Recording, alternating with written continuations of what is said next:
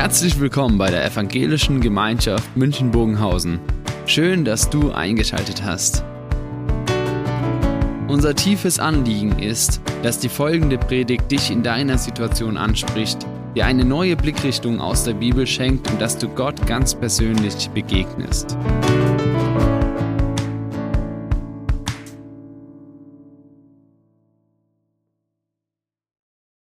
Ja, Anne, es war damals der Versuch, meine Herrschaft auszurufen über das Königreich Bayern. Und es hat leider nicht gefruchtet. Sonst müsste man heute fragen, wollt ihr Siegfried oder Markus? Die Entscheidung ist leider gefallen. Sonst müsste man heute diskutieren, was hat es für Folgen, wenn ich die Macht übernommen hätte. Oder vielleicht Markus und Siegfried die Macht hätten. Mancher wird sich jetzt sagen, na, dann könnte ich nachts nicht mehr schlafen das wäre für mich nicht unbedingt beruhigend zu wissen, die beiden sind an der Macht als Franken. Wir reden nicht über die Folgen meiner Herrschaft, sondern über die Folgen der Herrschaft von Jesus. Und es ist eine der Grundfragen, die Markus in seinem Evangelium nachgeht, dass er sagt, wer ist eigentlich dieser Jesus? Und das möchte er den Lesern zeigen. Und er beantwortet die Frage relativ schnell, indem er deutlich macht, in Jesus ist Gott in Person gegenwärtig und in Jesus ist damit die Herrschaft Gottes in dieser Welt präsent. Und das begründet er dann durch die Wunder, die Jesus getan hat.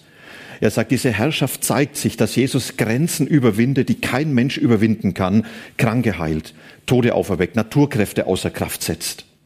Er zeigt es aber auch in dem Anspruch von Jesus, dass Jesus dann beansprucht, Sünden zu vergeben, wo die Menschen sagen, das kann nur Gott. Nur der kann vergeben, an dem schuldig geworden ist. Oder dass Jesus beansprucht, Gebote neu zu zeigen, wie sie gelebt werden sollen, entgegen der üblichen Meinung von Schriftgelehrten, den Theologen der damaligen Zeit. Jesus, er zeigt diesen Anspruch auch, indem er nicht bereit ist, sich den Erwartungen der Menschen zu beugen, auch nicht von Mama und Brüdern. Und jetzt kommt Markus einen Schritt weiter, nachdem er wie so als Grundlage gelegt hat, dieser Jesus, er ist der, in dem die Herrschaft Gottes gegenwärtig ist. Er ist Gott in Person. Und jetzt fängt Markus an und sagt, jetzt, jetzt erkläre ich euch, was das bedeutet. Ich erkläre euch den Inhalt von dieser Aussage. Denn bis zu diesem Zeitpunkt war das immer eher eine Beschreibung und ein Beleg, dass es so ist. Und jetzt wird von Markus in Bildern erzählt, was bedeutet diese Herrschaft Gottes sehr konkret und wie ereignen sie sich? Und wir haben jetzt einen kleinen Abschnitt, einer der drei größeren Texte, in denen Markus Lehraussagen hat. Ansonsten hat er ganz viel Beschreibung. Und es sind hauptsächlich jetzt Gleichnisse, in denen Jesus beschreibt, meine Herrschaft ist wie in Bildern. Und heute eben das erste, das vierfache Ackerfeld und in den nächsten Gottesdiensten, da werden wir nochmals andere Gleichnisse anschauen, weil Jesus da ganz viel an Botschaft hineinlegt, was es mit dieser Herrschaft für diese Welt, für unser Leben und für unsere Zukunft auf sich hat. Und dann wird jetzt beschrieben, dass Jesus angefangen hat zu lehren. Und ich lese uns jetzt diesen Text aus Markus 4, wo es heißt, und Jesus, er lehrte vieles in Gleichnissen und in seiner Predigt sprach er zu ihnen, hört zu, siehe, es ging ein Sämann aus zu säen. Und es begab sich, indem er säte, dass einiges auf den Weg fiel. Da kamen die Vögel und fraßen es auf. Einiges fiel auf felsigen Boden, wo es nicht viel Erde hatte. Und es ging alsbald auf, weil es keine tiefe Erde hatte. Als nun aber die Sonne aufging, verwelkte es, weil es keine Wurzeln trieb, verdorrte es und einiges fiel unter die Dornen und die Dornen wuchsen empor, erstickten's und es brachte keine Frucht. Und einiges fiel auf gutes Land, ging auf und wuchs und brachte Frucht und einiges trug dreißigfach, einiges sechzigfach und einiges hundertfach. Und Jesus sprach, wer Ohren hat zu hören, der soll hören. Ich weiß nicht, wie ihr das hört, dieses Gleichnis. Es hilft einem manchmal, die Dinge nochmals bewusst in der Zeit zu hören. Und ich habe hier mal einige Landschaftsbilder aus dieser Gegend. Das ist jetzt aus der letzten Zeit von Ad Tuvani. Das ist ein Ort in der Nähe von Hebron. Unser Sohn hat das Bild uns geschickt jetzt. Und man hat jetzt so ein kleines, eine kleine Vorstellung von der Landschaft damals. Hier alles grün Aber man sieht, es ist nicht wie in Oberbayern, wo alles sehr gut abgegrenzt ist. Es ist nicht gepflegte Felder, sondern es ist eher so, dass dort auf diesen Feldern sich alles Mögliche fand. Und in Palästina war es üblich, dass nach der Frühjahrsernte, die man bis zum Juni eingebracht hat, die Felder brach liegen geblieben. Denn dann kam der heiße Sommer ohne jeglichen Niederschlag. Und Hirten haben ihre Tiere über diese Felder getrieben, sie haben die Reste abgefressen. Menschen haben dann Wege dadurch gebahnt, indem sie Abkürzungen genommen haben, Trampelpfade.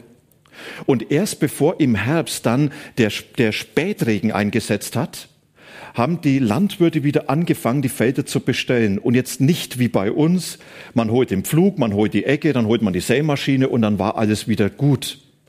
Sondern man hat oft den Samen auf das unbestellte Feld, auf dieses dürre Feld gestreut und hat ihn dann untergepflügt. Und erst im Unterpflügen hat man gemerkt, wo Felsen ist, hat man gemerkt, ja, der, dieser Weg ist vielleicht unbestellbar. Und genau dieses Bild hat Jesus jetzt vor Augen. Und wenn Jesus das erzählt, haben Menschen innerlich genickt und haben gesagt, ja, das kennen wir. Das weiß ich. Genau so ist es. Vielleicht hat sich mancher gewundert und sagt, naja, es ist schon eine Häufung von Missgeschick, dass da der Weg und dann die Dornen und dann der Felsen. Ja, und mancher hat sich vielleicht gewundert und gesagt, Mensch, hundertfache Ernte, das war damals schon mehr als Maximum. Das war schon erstaunlich. Und sie haben gesagt, Mensch, dann hat sich ja wirklich gelohnt. Ja, wenn so viel am Ende herauskommt, dann kann man den Verlust aber locker verschmerzen. Und jetzt wird's erstaunlich, dass Jesus dann den Menschen sagt, wenn ihr zuhören könnt und wenn ihr fähig seid zu hören, dann hört zu. Und man würde jetzt denken, dann sagt er, und jetzt erkläre ich es euch. Und das macht er nicht.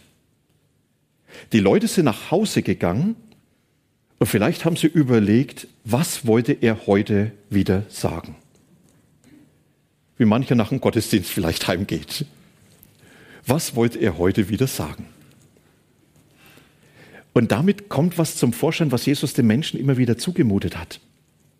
Dass er gesagt hat, nicht, ich erkläre euch alles immer mundgerecht und dann seid ihr sofort mit allem d'accord. Sagt, ich gebe euch manchmal so, so Brocken mit, die euch beschäftigen, damit ihr euch auseinandersetzen müsst, Gedanken machen müsst, nochmal hinhören, nochmal fragen, Jesus, was war denn eigentlich deine Botschaft? Den Jüngern ging es nicht anders. Markus, er beschreibt unmittelbar nach diesem Gespräch die Frage der Jünger. Und da heißt es, und als er allein war, da fragten ihn, die um ihn waren, und auch die Zwölf nach den Gleichnissen. Und er sprach zu ihnen, euch ist das Geheimnis des Reiches Gottes gegeben, denen da draußen widerfährt, ist alles in Gleichnissen, damit sie mit sehenden Augen sehen und doch nicht erkennen und mit hörenden Ohren hören und doch nicht verstehen, damit sie nicht umkehren und ihnen vergeben werde. Hartes Wort. Jesus zitiert hier aus Jesaja. Und er zeigt, bevor er ihnen erklärt, was diese Botschaft ist, sagt er, es braucht eine Voraussetzung, um zu verstehen. Und bevor ich den Inhalt erkläre, müssen wir über die Voraussetzung reden. Und Jesus, er nimmt hier zwei Bilder und er sagt, der eine ist draußen und das andere ist drinnen. Er sagt, ihr seid drinnen, drinnen in der Beziehung zu mir, drinnen in der Herrschaft. Ihr habt mich als euren Herrn anerkannt. Ihr habt euch hineingegeben in meine Führung. Ihr habt euch mich ausgesetzt und ihr wollt, dass ich euer Leben präge. Ja, ihr nennt mich euren Herrn. Ihr seid drinnen, drinnen in der Beziehung, in der Herrschaft von mir. Und dann sind Menschen draußen. Das sind diejenigen, die sagen, nein, also das, was Jesus uns zumutet, das ist eine Nummer zu hart, das wollen wir nicht. Und da stehen wir auf Distanz, da stehen wir in Ablehnung. Jesus hat damals gemerkt, wie sich diese Feindschaft ihm gegenüber immer mehr formiert hat. Und je mehr er seinen Anspruch formuliert hat, desto stärker war dieser Anspruch, ihm abzulehnen. Und Jesus sagt, und diese Menschen, die ablehnen, die werden zwar Gleichnisse hören, aber die werden nie Zugang finden, weil ihnen diese Beziehung zu mir fehlt. Und dann können sie hören und hören und hören. Und es geht wie bei dem Volk Gottes im Alten Testament, dass vielleicht irgendwann ein Punkt erreicht ist, dann können sie nicht mehr hören, weil sie sich so hart gemacht haben mir gegenüber, unansprechbar sind. Und dann wendet sich Jesus seinen Jüngern zu und er sagt, und jetzt erkläre ich euch dieses Gleichnis. Erkläre euch, was ich damit aussagen wollte. Und das wird dann sehr, sehr persönlich und plötzlich finden ich mich dort wieder und ich hoffe, dass ihr euch vielleicht auch wiederfindet. Da sagt Jesus, versteht ihr das Gleichnis nicht? Wie wollt ihr dann alle anderen verstehen? Er sagt damit, dieses Gleichnis, was ich euch jetzt erzähle, ist wie eine Grundlage, ist ganz wesentlich für alles, was danach kommt. Der Sämann, er sät das Wort. Das aber sind die, die auf dem Wege. Wenn das Wort gesät wird und sie es gehört haben, kommt gleich der Teufel und nimmt das Wort weg, das in sie gesät war. Desgleichen auch die, bei denen auf felsigen Boden gesät ist. Wenn sie das Wort gehört haben, nehmen sie es sofort auf mit Freuden. Aber sie haben keine Wurzeln in sich, sondern sie sind wetterwendisch. Wenn sich Bedrängnis oder Verfolgung um des Wortes willen erhebt, so fallen sie sofort ab. Und die anderen sind die, bei denen unter die Dornen gesät ist. Sie hören das Wort und die Sorgen der Welt und der betrügerische Reichtum und die Begierden nach allem anderen dringt ein und erstickt das Wort und es bleibt ohne Frucht. Diese aber sind's, bei denen das gute Land gesät ist. Sie hören das Wort, sie nehmen es an und bringen Frucht. Einige dreißigfach, einige sechzigfach und einige hundertfach. Ich glaube, die Bestimmung ist relativ einfach von diesem Gleichnis. Jesus, er sagt selber, der Sämann, das ist er selbst. Und er sät seine Botschaft, seine Herrschaft hinein in die Welt. Und jetzt gleich mal das Wort, das sind nicht nur Informationen, sondern dieses Wort ist ein Ereignis, was etwas in Bewegung setzt, was etwas schafft. Wenn Jesus einen Menschen zugesprochen hat, dir sind deine Sünden vergeben, dann ist es keine Information, sondern es ist Ereignis, was gilt, dann gilt Vergebung. Wenn Jesus einem Menschen zugesprochen hat, dass er von Gott angenommen ist, dann gilt das Ja Gottes diesem Menschen und dann ist es keine Information. Also wenn Jesus etwas ausspricht als dieser Sämann in diese Welt hinein, dann hat es diese Kraft, Dinge ins Dasein zu holen, Dinge zu bewegen und zu verändern. Und wir gehen einen Schritt weiter. Und Mitsämänner sind auch diejenigen, die das Wort von Jesus verkündigen oder bezeugen. Und da gehen wir gleich in die Zeit danach.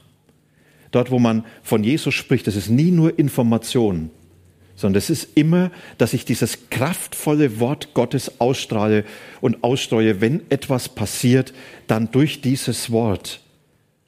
Und als Beispiel, Jesus hat seinen Jüngern gesagt, wenn ihr Menschen die Sünden vergebt, dann sind sie vergeben.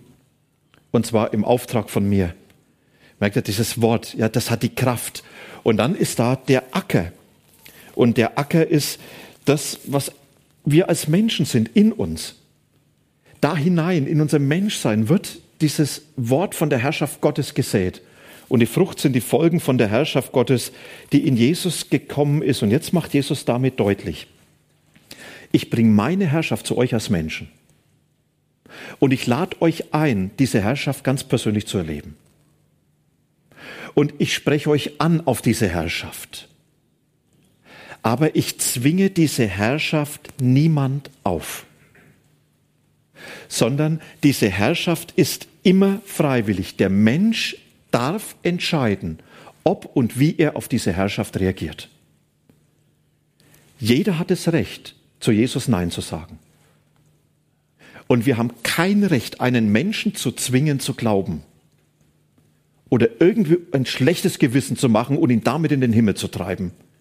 Das hat Jesus nie gemacht. Jesus hat immer eingeladen, weil er sagt, ich will keinen Glauben, der nur noch ein Zweck ist, um Gott irgendwo zufriedenzustellen, sondern ich will einen Glauben, der geprägt ist von Liebe, von Zutrauen, von Vertrauen. Hans Bayer er hat einen Kommentar geschrieben zu Markus und er beschreibt es dann so. Ohne fremde Saat wächst keine Frucht. Ohne Jesu Wort der hereinbrechenden Herrschaft Gottes in und mit Jesus gibt es keine Frucht für Gott. Der Mensch kann sich noch so anstrengen, aber ohne das, was Jesus gibt, kann er Gott nicht gefallen. Der Mensch ist jedoch gefordert, das Wort und das Wirken Jesu zu beherbergen und dabei zu beachten, dass es vielerlei Gefährdungen für wahres Wachstum des aufgewordenen Wortes gibt. Er sagt, wir können nicht machen, dass Gottes Herrschaft in uns gegenwärtig ist. Aber wir können es beherbergen, ein schönes Wort. So wie die Erde das Samenkorn umschließt. So können wir mit unserem Leben diese Herrschaft von Jesus, seine Gegenwart umschließen. Und dann achten, es gibt manche Gefährdungen und das sind so diese Fragen, die Jesus jetzt stellt. Er sagt, welche Folgen darf eigentlich das Reden Gottes für dein Leben haben? Da entscheidest du eine ganze Menge mit. Und dann spricht er von dem abweisenden, von dem distanzierten Hörer, von dem Trampelpfad. Er sagt, das sind Menschen, die hören das Wort von Jesus und beschließen, das hat mit meinem Leben nichts zu tun. Oder es sind diejenigen, die nichts mehr erwarten von Jesus, die sagen, da kommt nichts mehr. Es sind vielleicht auch diejenigen, die sagen, an der Stelle darf Jesus mir nicht reinreden, weil ich mein Leben gestalte, wie ich will. Und Jesus sagt, dann hat es keine Folgen, dann kommt der Teufel, der nimmt es weg, das verschwindet, völlig wirkungslos. Und dann sind die oberflächlichen Hörer, von denen Jesus sagt, das sind die, die völlig begeistert sofort dabei sind. Sofort sagen, genial Jesus, was der gibt und was er in mein Leben hineinbringt. Und ich bin glücklich, ihn zu kennen. Und das gibt mir einen neuen Zugang zum Leben. Und das hilft mir für mein Leben. Und sein Trost, der tut so gut. Und seine Zusprüche, die tun so gut. Und es ist alles ganz gut. Und Jesus sagt, aber wenn es dann mal enger wird, wenn ich merke, Glaube ist nicht nur von dem geprägt, was es mir bringt, sondern auf einmal fordert Gott etwas, dann fehlt auf einmal die Tiefe. Er sagt, und dann verdorrt es ganz schnell. Und dann bin ich enttäuscht. Ein Gott, der mir was gibt und der mir was bringt und von dem ich was habe, ja, der ist gut. Aber wenn dann Bedrängnis kommt, Verfolgung, die zum Glauben gehören, auf einmal ich etwas bezahlen muss, auf einmal Pläne geopfert werden müssen, Überzeugung sich ändern müssen, wenn ich merke, Jesus ist manchmal eine ganz schöne Zumutung, ja, dann wird es auf einmal schwierig. Sagt, und dann verdorrt Glaube auf einmal und er hat keine Kraft mehr. Und der abgelenkte Herr, Hörer, da spricht er von den Dornen. Er sagt, die wachsen auf mit dem Korn. Und dann ersticken sie es langsam. Und Jesus sagt, diese Dornen haben Namen. Das sind die prägendsten Kräfte, die wir vielleicht als Menschen erleben. Das sind Sorgen, ist die Frage nach Reichtum und die Frage nach dem Genuss des Lebens. Er sagt, Sorgen haben eine Kraft, mein Leben so zu beherrschen, dass es den Einfluss von Jesus zurückdrängt.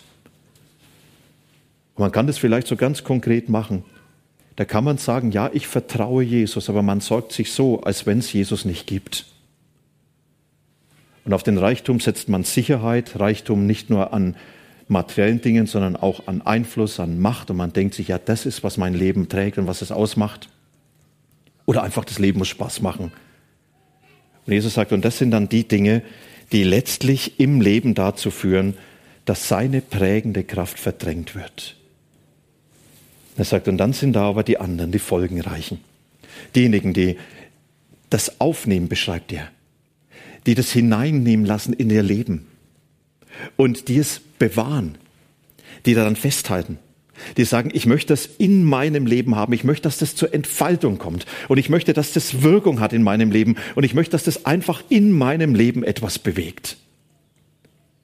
Und Jesus sagt, und dann bin ich gegenwärtig in diesem Leben und ich nehme Einfluss auf das Leben. Und dann werdet ihr etwas von dem entdecken, was es heißt, dass die Folgen meiner Herrschaft heranwachsen. Dass sichtbar wird, da ist Jesus, der das Leben beherrscht.